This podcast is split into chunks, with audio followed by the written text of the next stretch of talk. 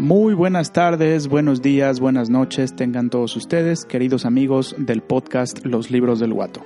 Bienvenidos a este que es el tercer episodio de la segunda temporada de este podcast. Este podcast consiste en hacer comentarios y recomendaciones de libros con un toque de rock and roll. Aunque el día de hoy así como en el podcast pasado, en el episodio pasado nos olvidamos un poquito del rock and roll, porque, y bueno, en este también nos olvidaremos un poco del rock, porque vamos a hablar de, otro libro acerca de Cuba, que se llama Lástima de Cuba. Ya en el episodio pasado eh, hicimos un comentario sobre sobre el libro Cuba para principiantes y pues por eso programamos música cubana. Sin embargo, eh, pues es nuestra nuestra costumbre siempre o casi siempre programar rock. Pero bueno, hoy nos vamos a olvidar un poquito de eso, vamos a seguir escuchando música cubana que ya está sonando en sus altavoces como música de fondo. Hemos decidido programar a, esta banda de excelentes músicos cubanos llamada Buenavista Social Club. Pero bueno, de eso le estaré platicando un poquito más adelante. El objetivo de este podcast es eh, pues hacer comentarios y recomendaciones de libros eh, con un toque de rock para promover la lectura. Mi nombre es Eduardo Hidalgo, también conocido como Lalo Guato y viceversa. Eh, soy un lector y pues me gusta compartir lo que leo a través de este podcast. Y bueno, pues vamos a entrar en materia. Eh, el podcast, el episodio más bien dicho, el episodio pasado hicimos un breve comentario, bueno, quizá no tan breve, pero hicimos un comentario sobre el libro Cuba para principiantes de Eduardo del Río que se hizo conocer como Rius. Es un personaje eh, pues muy famoso, muy querido en México y en el extranjero, supongo que también, eh, porque sus libros eh, se hicieron muy popular, muy populares por allá en la década de los 60. él comenzó, a pesar de que fue familiar de Lázaro Cárdenas del Río, él se llamó Eduardo del Río, o sea, apellido del Río, el mismo apellido del general Cárdenas. Este, pues tuvo empleos modestos, cuenta la historia, cuenta su vida que trabajaba en una, en una funeraria y pues ya le gustaba dibujar, ¿no? Entonces pues ahí hacía sus monos, ¿no? Y eh, en esa misma funeraria, digamos que un cliente lo descubrió y lo invitó a trabajar eh, en la revista Jaja y ahí publicó sus primeros monos, sus primeras historietas, eh, son muy conocidas sus, sus historietas de los agachados y después los supermachos. Este y bueno, aparte de esas historietas, pues publicó muchísimos, muchísimos libros, ¿no? Entre, entre eh, los más conocidos podemos mencionar eh, La panza es primero, Cuba para principiantes, Marx para principiantes también, entre otros. Y tienen la característica eh, de pues ser libros de caricatura, ¿no? Estar repletos de monos caricatura política en algunas, en algunas ocasiones, temas religiosos, temas eh, como el vegetarianismo, del cual él eh, eh, participaba. Este, pero acompañados con monos. La verdad que no, que no son los, los típicos libros, seguramente usted los conoce, pero bueno, en caso de que no sea así, eh, son, no son los típicos libros pues con letras y ya, ¿no? Sino que están acompañados de monos, ilustrados pues. Y muchas veces pues hace hablar a sus personajes, ¿no? Con estas, este, este, pues como burbujitas, ¿no? La verdad no sé cómo se llama, cuál sea el tecnicismo en español. En inglés sé que se llaman speech bubbles, algo así como burbujas de, del discurso. Este, pero la verdad no sé cómo se diga en español, ¿eh? ese tecnicismo, desconozco el término. Pero bueno, ya, ya vi usted que en las historietas a los personajes este, pues les abren así como, como un círculo eh, o, un, u otra forma parecida, este, señalando al personaje y, eso es lo que dice el personaje. ¿no? Bueno, así están eh, organizados escritos, realizados los libros de Rius y por ese motivo pues su lectura es, es un poquito más amena, de repente se, se avienta un chiste, este, y sin duda la lectura es muchísimo más rápida. Eso no quiere decir que sea una lectura ligera, ¿no? Si bien, si bien los libros de Rius no, no penetran, por decirlo de alguna manera, en las profundidades del tema, no hace análisis eh, exhaustivos, eh, pues sí presenta eh, muchos datos que, que fundamentan sus libros, pero bueno, se queda en el terreno de las generalidades. El objetivo de Rius pues era dar a conocer precisamente esto, ¿no? Las generalidades de ciertos temas. Y bueno, antes de entrar en materia, seguimos escuchando al Buenavista Social Club. Quiero hacer referencia a, el episodio anterior, no, perdón, a el primer episodio de esta segunda temporada, porque nos dejaron un comentario aquí en el, en el podcast en iBox. Eh, el episodio 1 fue de la novela Diario de un pendejo de Fernando Nachón y quisiera leer un comentario muy agradable que nos, que nos hicieron aquí en el podcast y pues una eh, aclaración que me parece muy pertinente. Bueno, miren, dice así el comentario. Hola, al escuchar tu podcast veo que dices que Nachón en ese libro, es decir, en Diario de un pendejo, también le entra a la onda homosexual. En efecto, eso dije. Eh, y hay una parte en la que, el, bueno, el narrador, no, no Fernando Nachón, el narrador cuenta que, que pues está en una fiesta este, con homosexuales. Eh, bueno, sigo con el comentario. Dice, bueno, pues hace unos siete años le pregunté a Nachón si eso era cierto, que si era gay.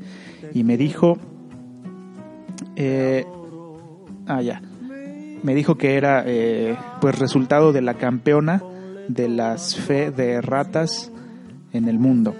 Dice que se encuentra en la página 38 de la edición de Fontamara del diario de un pendejo.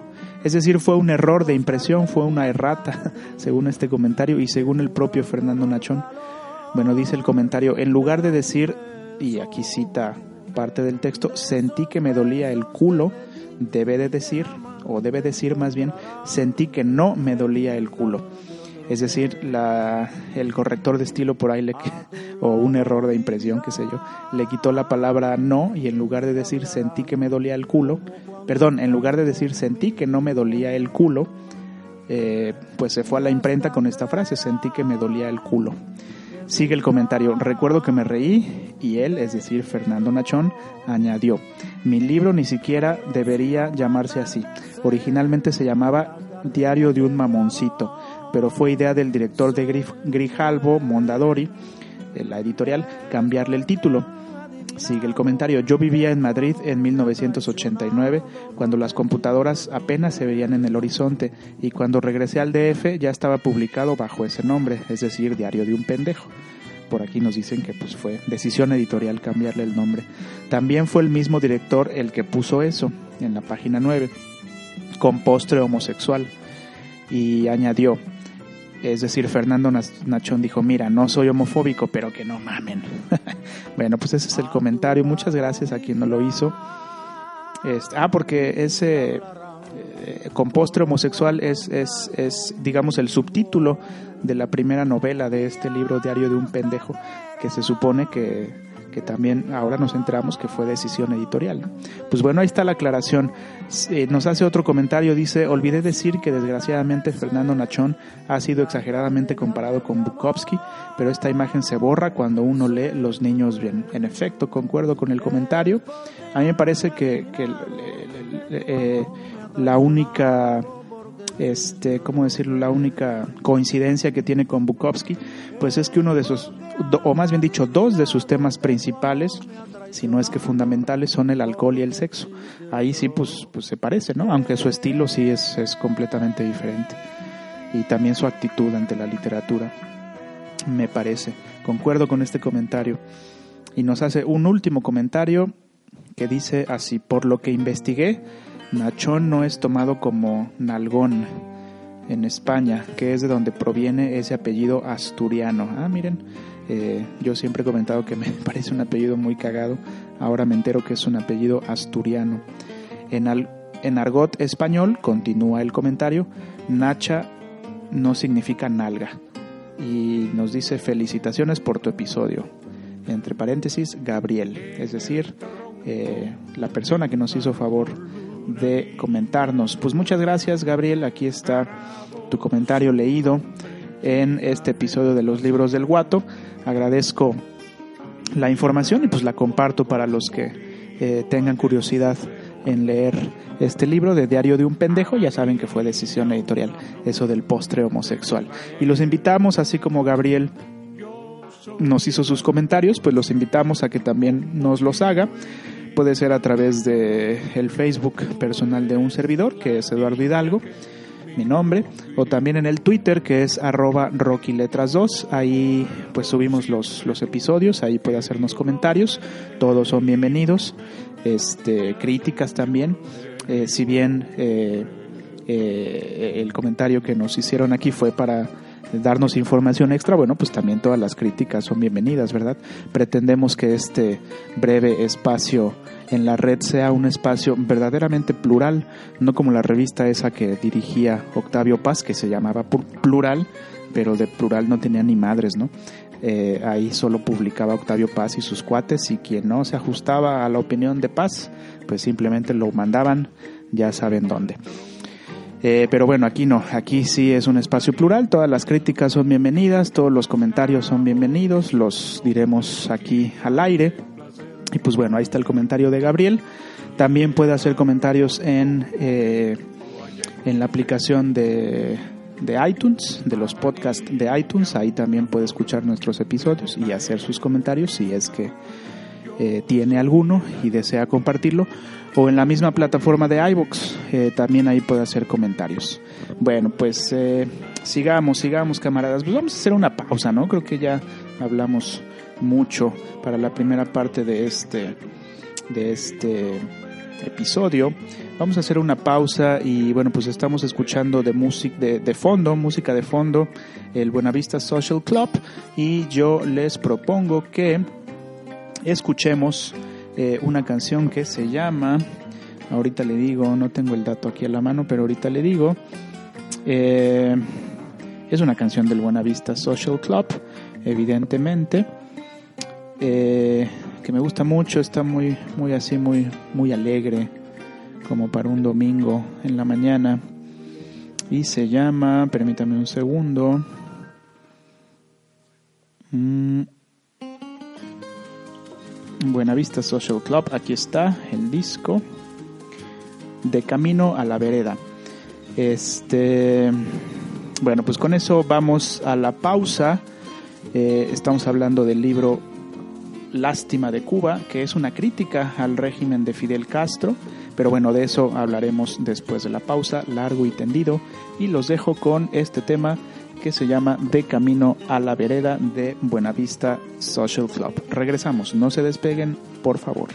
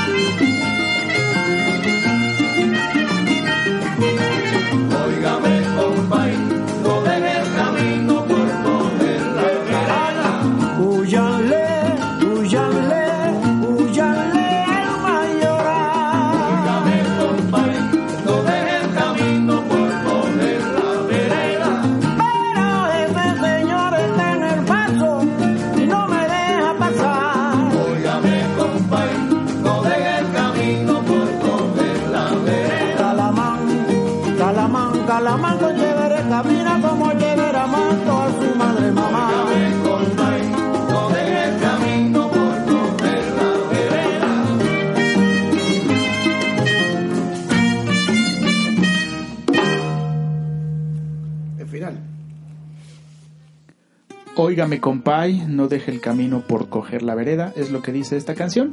Espero que le haya gustado, que la haya disfrutado y pues seguimos aquí en Los Libros del Guato en este episodio 3 de nuestra segunda temporada en el cual estamos haciendo un breve comentario o quizá no tan breve del libro Lástima de Cuba.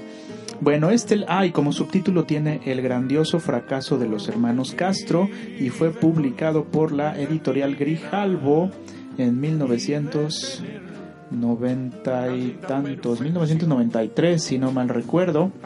Si no, pues deme el dato por bueno. ¿no? A ver, ahorita le digo, para no estar especulando aquí. Ah, 94, 1994. Bueno, un añito, un añito menos, un añito más, perdón. Este, del que yo había dicho. Y pues eh, se trata de un libro pues bastante crítico, bastante, bastante crítico, para serles sinceros, sincero, perdón, de la revolución cubana, o más bien dicho del gobierno de Fidel, del gobierno que se instaló, eh, gobierno de facto, gobierno por un proceso revolucionario, pues en la isla de Cuba a partir del primero de enero de 1959. Recordemos un poco de historia, que bueno, ya de alguna manera lo hicimos en el episodio pasado este, Cuba, en el régimen, antes de la revolución cubana, eh, hubo un, un, dictador militar llamado Fulgencio Batista que había convertido a Cuba, según Fidel Castro, pues en una prácticamente una colonia de los Estados Unidos, ¿no? Aunque oficialmente pues era una república democrática. Eh, habíamos comentado en el episodio anterior que había mucha prostitución, venta de drogas, había muchos casinos en La Habana y pues prácticamente eh, eh, pues era utilizada por los gringos pues como un, paraíso tropical para ir a hacer sus desmadres, los gringos ricos, claro. Y eh, pues si bien alguna algún algún segmento de la población se beneficiaba por el turismo el turismo yanqui pues la verdad es que la mayoría los campesinos que allá le llaman guajiros este pues vivían, eh, tenían malas condiciones de vida, no había educación para todos, no había hospitales para todos, muchos no estaban alfabetizados, eh, entre otros factores. Y eh, bueno, era por supuesto un sistema capitalista, como en el que vivimos usted y yo, queridos hermanos mexicanos. Y bueno, pues Fidel quiso cambiar eso. Y el 26 de julio de 1953 eh, quiso asaltar el cuartel Mo- Moncada al sur de Cuba. Eh, fue un fracaso. Eh, él y su hermano Fidel Castro eran los líderes de un grupo de rebeldes. Quisieron tomar por las armas el cuartel Moncada para hacerse de armas y pues iniciar la, la guerrilla. Este, sin embargo, fue un, fue un fracaso que Rius, el autor de este libro, lo atribuye a, a, a la falta de experiencia de Fidel. Si bien tenía juventud, si bien tenía ganas, si bien tenía una ideología, pues le faltaba experiencia y según Rius dice que eh, el asalto al cuartel Moncada pues fue como al ahí se va, ¿no? Al chingadazo. Así como si en una peda se hubieran puesto de acuerdo. Pues como ven si mañana asaltamos el cuartel Moncada. Dijeron, va cámara, yo le entro. Y más o menos así. Evidentemente no fue así, pero haga de cuenta que así fue y pues por eso fracasaron, ¿no? Mataron a muchos, algunos quedaron vivos, Fidel quedó con vida, al igual que Raúl, lo encarcelaron. Eh, después de algunos años, Fulgencio le dieron 20 años de prisión, pero cumplió menos, cumplió 3 o 4, si no mal recuerdo. Fulgencio Batista le otorgó el perdón, eh, se fue a México, se vino a México y aquí organizó eh, la expedición en el, en el famosísimo bat, perdón, yate Granma, eh, en el que desembarcaron en Cuba, en, en, en la Sierra Maestra. Y bueno, pues para no hacerle el cuento largo, y seguramente usted conoce este dato, el primero de enero de 1959, hace casi ya 60 años, ya va a ser primero de enero de 2019, 60 años más bien, hace 60 años, eh, triunfó la revolución cubana, entró primero, entraron primero las tropas del Che Guevara a La Habana, triunfantes el primero de enero y después ocho días después, siete días después, el 8 de enero de 1959, entró Fidel, que venía eh, pues de otro lado, ¿no? Porque se dividía, ¿no? En, era- era- eran distintas guerrillas en distintos puntos de Cuba y bueno, ya todos los barbudos se juntaron en La Habana eh, hasta el 8 de enero y pues ahí empezó, digámoslo así, el gobierno de Fidel. Aunque él no se autonombró presidente, hubo otros presidentes antes de él, eh, pero pues la verdad es quien, quien mandaba era él, ¿no? Los primeros años de la Revolución Cubana, o posrevolucionarios, según Rius, pues nos dice que tuvieron éxito. En el episodio pasado comentamos que alfabetizaron a la mayoría de los indígenas, este, cerraron casinos, expropiaron, expropiaron perdón, eh, las compañías extranjeras, principalmente norteamericanas, gringas, eh, mejoraron el sistema de salud, mejoraron el sistema educativo y esos son logros que pues nadie le puede discutir a la, a la revolución cubana. Sin embargo, unos poquitos años después, dos, tres, cuatro, cinco años después, pues empezó el declive de Cuba y eh, bueno, pues de eso vamos a platicar. Pero antes de eso, eh, quiero comentarles lo que viene en la parte de atrás del libro, en la cuarta de forros. Rius fue un personaje que, que pues conoció eh, eh, la realidad cubana, viajó muchas veces ahí. Eh, bueno, unos, unos cuantos datos de, de Rius. Dice aquí que es autor de cuatro historietas sobre Cuba y de unas 130 caricaturas también sobre Cuba. Ha estado en Cuba 17 veces y fue jurado del concurso internacional de San Antonio de los Baños en Cuba en dos ocasiones y ha colaborado en los diarios cubanos Hoy, El Mundo y Revolución y en las revistas Bohemia, Cuba Internacional, El Pitirre, Palante, El Caimán Barbudo, DDT, Melaito, Verde Olivo y otras. En 1989, la UPEC editó su libro La vida de cuadritos, censurado en ocho páginas y con otro título. Sus otros libros fueron siempre considerados impublicables en Cuba por no ajustarse a la línea oficial. Y eso es cierto, la verdad es que si bien Fidel y su régimen eh, tuvo los logros que mencionamos hace rato en el campo de la, eh, de la educación y de la salud, pues no tuvo otros logros en otros en otros campos Eh, y uno de ellos fue la libertad de prensa la verdad es que pues tiene mucha razón lo que dice aquí la cuarta de forros porque si no te alineabas pues simplemente pues no publicabas no y, y, qué ocasionaba esto pues que no hubiera realmente una crítica abierta al régimen de Fidel Castro y una crítica pues en cualquier sistema democrático es, es muy sana debe ser muy sana no debe haber pluralidad en, en los gobiernos. Eh, tolerancia a la crítica, sin embargo, Fidel, como lo pinta aquí Rius, pues no fue un tipo tolerable con las críticas, ¿no? Él decía, eh, con la revolución todo, contra la revolución nada, en sus famosos discursos. Y pues, ¿qué era la, revo- la revolución para Fidel? Pues él, él representaba la, la revolución. Entonces, básicamente decía, o te alineas o a chingar a tu madre. Y eso es lo que hicieron muchos cubanos, se exiliaron, algunos de ellos se fueron a Miami. Yo tengo eh, en la memoria el caso de un escritor que leí hace algunos años que se llama Guillermo Cabrera Inf- Infante. Eh, eh, fue simpatizante de la revolución, del movimiento revolucionario de Fidel Castro. Sin embargo, después, cuando vio que había censura, cuando vio que no tenía libertad de expresión, él como es- eh, escritor, pues decidió exiliarse y se fue a Inglaterra. Y bueno, ese es el caso que, que- que- yo conozco, pero hay muchos otros, ¿no? Muchos otros exiliados cubanos, principalmente en Estados Unidos. Pero esto no es todo. Eh, el, el buen Fidel, eh, pues no solo eh, no permitía la, la libertad de expresión, sino que había este, pues represión, ¿no? Eh, asesinatos, ¿no?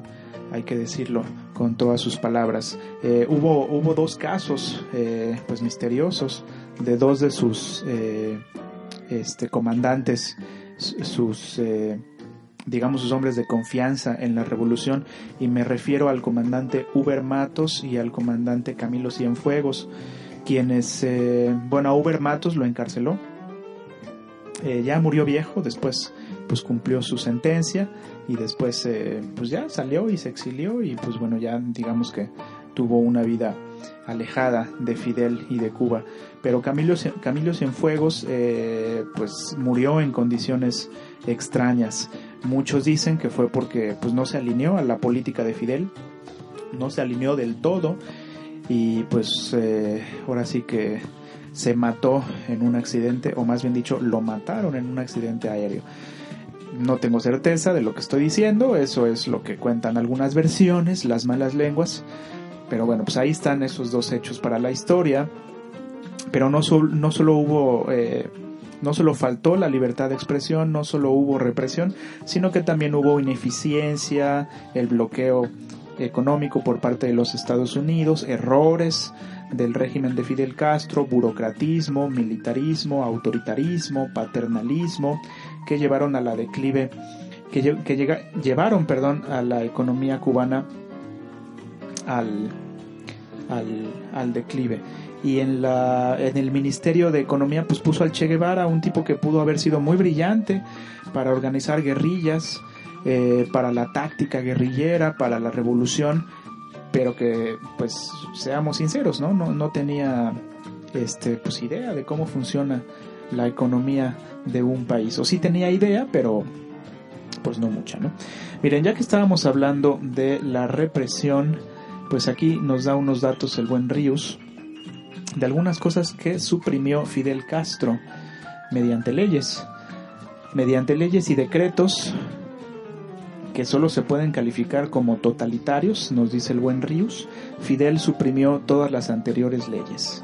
Miren, no había, no había en Cuba, o no hubo, después de que triunfó la revolución, unos años después, no hubo libertad de organización sindical, derecho de contratación colectiva, derecho de huelga, derecho de demanda o petición, derecho de contratación individual, derecho de inamovilidad en el trabajo, derecho a la jornada máxima de ocho horas, derecho al séptimo día de descanso, derecho a elegir libremente a sus representantes, derecho al descanso retribuido, derecho al trabajo en su domicilio, regulación del trabajo de los menores, creación de bolsas de trabajo, regulación de los fondos de retiro, regulación, regulación de fondos de invalidez, derecho a vacaciones pagadas, derecho a elegir el trabajo, derecho a cambiar de trabajo, todo eso suprimió el buen Fidel Castro.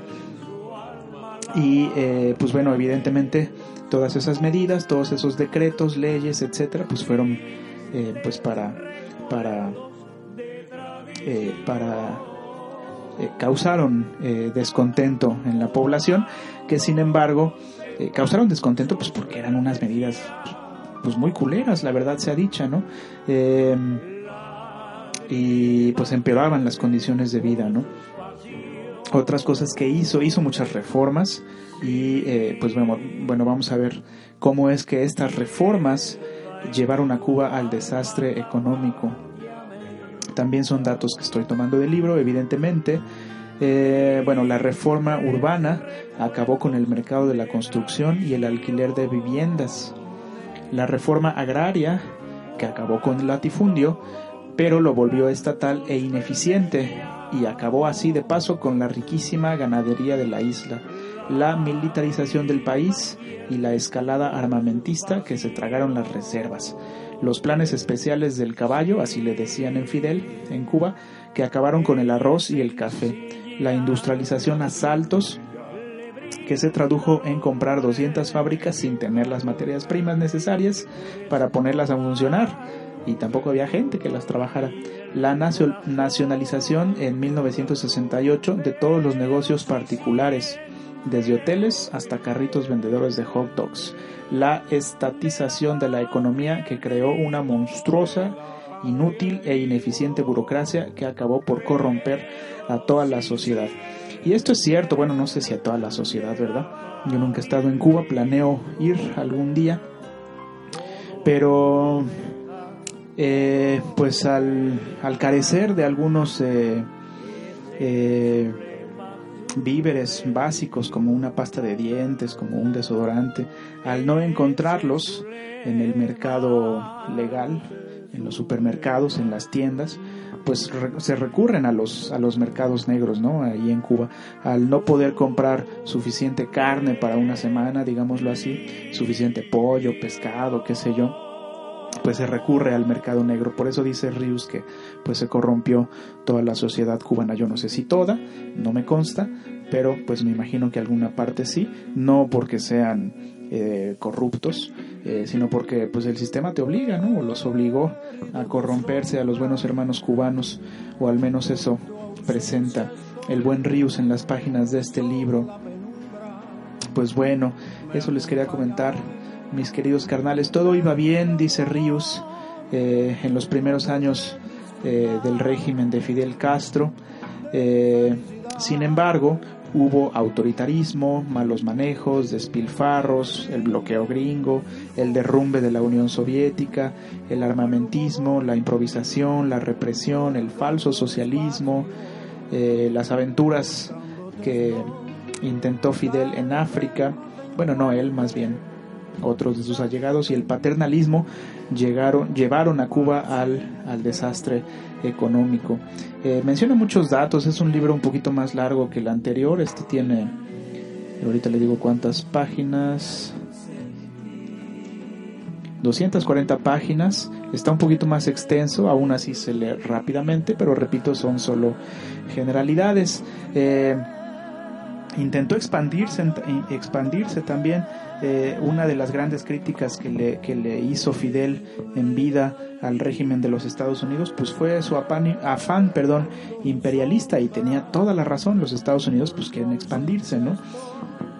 Lo hicieron aquí con México, ¿no? Nos robaron, eh, o bueno, fue en una guerra, eh, como dice la historia oficial, pues más de la mitad del territorio mexicano y han querido expandirse, ya no haciendo guerra, ya no conquistando otras naciones, pero sí pues teniendo controlada la economía de otras naciones.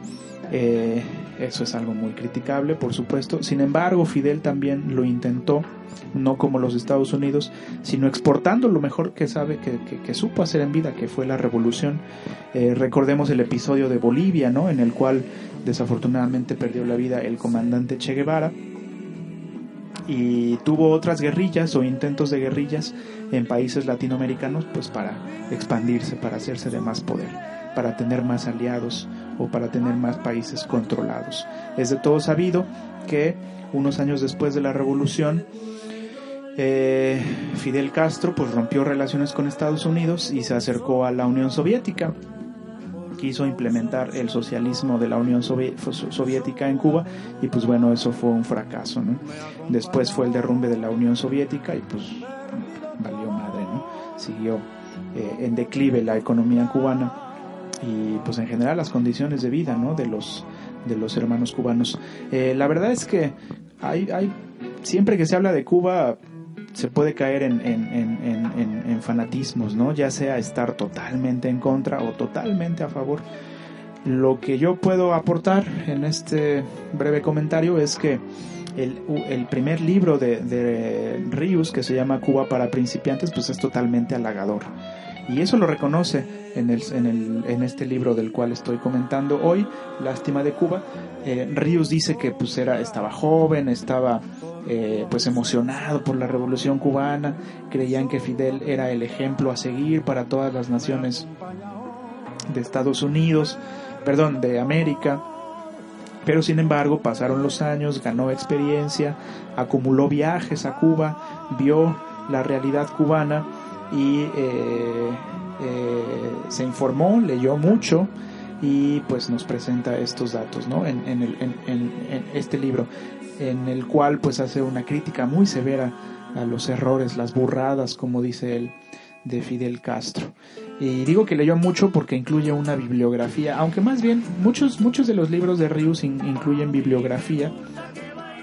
Sin embargo, más bien son obras consultadas, porque una bibliografía es cuando uno pues cita, extrae palabras de un libro y las pone en otro y pues ya dices este pues esta cita de tal libro y de tal autor y de tal editorial y de tal año etcétera no este eso no hace Rius más bien lo que hace es poner una sección al final de las obras que consultó para redactar este libro, que le llama bibliografía, pero más bien son las obras consultadas y son un chingo.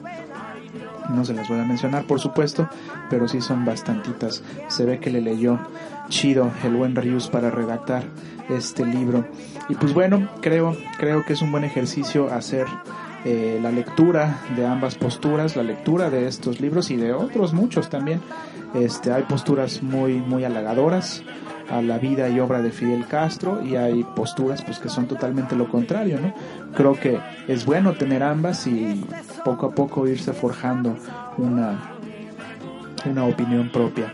Eh, yo creo que concuerdo con Rius, ¿no? Que, que no, eh, no, no, no, podemos negar que hubo eh, pues cosas buenas, hubo eh, muchos avances para la mejora de la vida de las personas cubanas, del pueblo cubano, sin embargo, eh, pues no, no había libertad de expresión, no era un país democrático, aunque bueno, esa idea de la democracia no, no, no, me, no me termina de gustar del todo, pero bueno, eso es, eso es en lo personal. Quién sabe si sea el mejor sistema para gobernar en un país, en mi opinión no lo es, pero bueno, es el que actualmente se erige como el mejor sistema para gobernar a los países. Y bueno, pues evidentemente Cuba no lo fue, no, no lo es hasta en la actualidad, a pesar de que ya murió Fidel, pues dejó en su lugar a su hermano Raúl y aunque Raúl ya no es oficialmente el presidente, pues siguen ejerciendo el poder eh, los hermanos Castro, la familia Castro. Bueno, mis carnales, pues esto es lo que les quiero comentar el día de hoy. Eh, la verdad es que yo tenía una opinión muy favorable acerca de Cuba, acerca de Fidel, acerca de la revolución cubana, incluso el Che Guevara, que es el próximo libro que voy a leer, ya que estoy encarrerado con Ríos, pues me voy a echar el, el ABC y pues de, de, eso comentaremos en el próximo episodio. Pero eh, a raíz de la lectura de estas dos obras, pues eh, ya no tengo una opinión tan, halagadora, creo que es pues neutral, ¿no? Eh, podemos reconocer los aciertos que tuvo Fidel Castro, pero pues también los errores hay que mencionarlos, aunque en Cuba no se mencionan pues por miedo, por miedo a la represión. Bueno, mis carnales, pues yo me despido. Espero que hayan disfrutado de este episodio, tanto como yo el hacerlo, tanto como yo el grabarlo. Y nos vamos a despedir Ah, con una canción de Ibrahim Ferrer. Es una canción que se llama Bruca Manigua. ¿Quién sabe qué chingados quiera decir? Eh, es eh, este Ibrahim Ferrer era un hombre de mucha fe. Eso no lo comentamos en el episodio pasado y que eh, bueno no él o bueno no estoy seguro, pero bueno creo que él y si no es él su esposa de eso sí estoy seguro practicaba la santería y bueno tienen este, este, algunas lenguas originarias en Cuba que por supuesto vienen de África, de los esclavos negros. Y esta canción eh, está muy interesante porque está cantada en esa lengua. Desconozco en qué lengua esté, disculpe, disculpe usted mi ignorancia, pero sí sé que se llama Bruca Manigua, cualquier cosa que eso signifique. Y está muy bonita, a mí me gusta mucho, es, pues es son cubano, es la primera canción del disco, la que abre el disco. Eh, que simplemente se llama Buenavista Social Club Presents, presenta a Ibrahim Ferrer. Eh, yo le comentaba en el episodio pasado que, que, Ray Kuder tuvo a bien viajar a Cuba y eh, ahí descubrió este magnífico grupo de músicos que tocaban en el, en el Buenavista Social Club, de ahí el nombre, y pues grabó un disco con ellos en 1997, 98 por ahí y bueno, pues cobraron fama mundial. Ya estaban bastante grandes cuando los descubrió, sin embargo, eh, pues como ya, ya eran este, sesentones, setentones, ochentones. Por cierto, eh, en el episodio pasado dije que Pío Leiva seguía vivo, pero no, revisé y desafortunadamente ya murió. Ya murió Compay Segundo, ya murió Ibrahim Ferrer. También dije Raúl González, que era el pianista, pero no es Rubén, Rubén González. Omar Aportuondo sigue viva y cantando, afortunadamente, pero bueno, pues ya la mayoría de ese grupo pues ha pasado a mejor vida, como se dice coloquialmente. Eh, y después de la publicación de este álbum, Buenavista Social Club, eh, que es el conjunto de los músicos, eh, pues sacaron sacaron eh, discos individuales, tanto Ibrahim Ferrer, Compay Segundo, Omar Aportuondo, eh, Rubén González, entre otros. Y bueno, pues este es el primer tema que a mí me encanta. Repito, se llama Bruca Manigua. No está en español, está en una lengua africana. No sé si hablada por Ibrahim Ferrer, pero bueno, al menos sí la, sí la utiliza en este son cubano. Está muy bonita, espero que le guste. Y con esto nos despedimos el día de hoy en los libros del Guato. Lo invito a leer este par de libros, Cuba para principiantes y Lástima de Cuba, dos visiones completamente opuestas de un mismo autor, lo cual es muy interesante en mi punto de vista. Bueno, mis carnales, pues yo me despido. Nos escuchamos en el próximo episodio y hasta la próxima. Bye bye.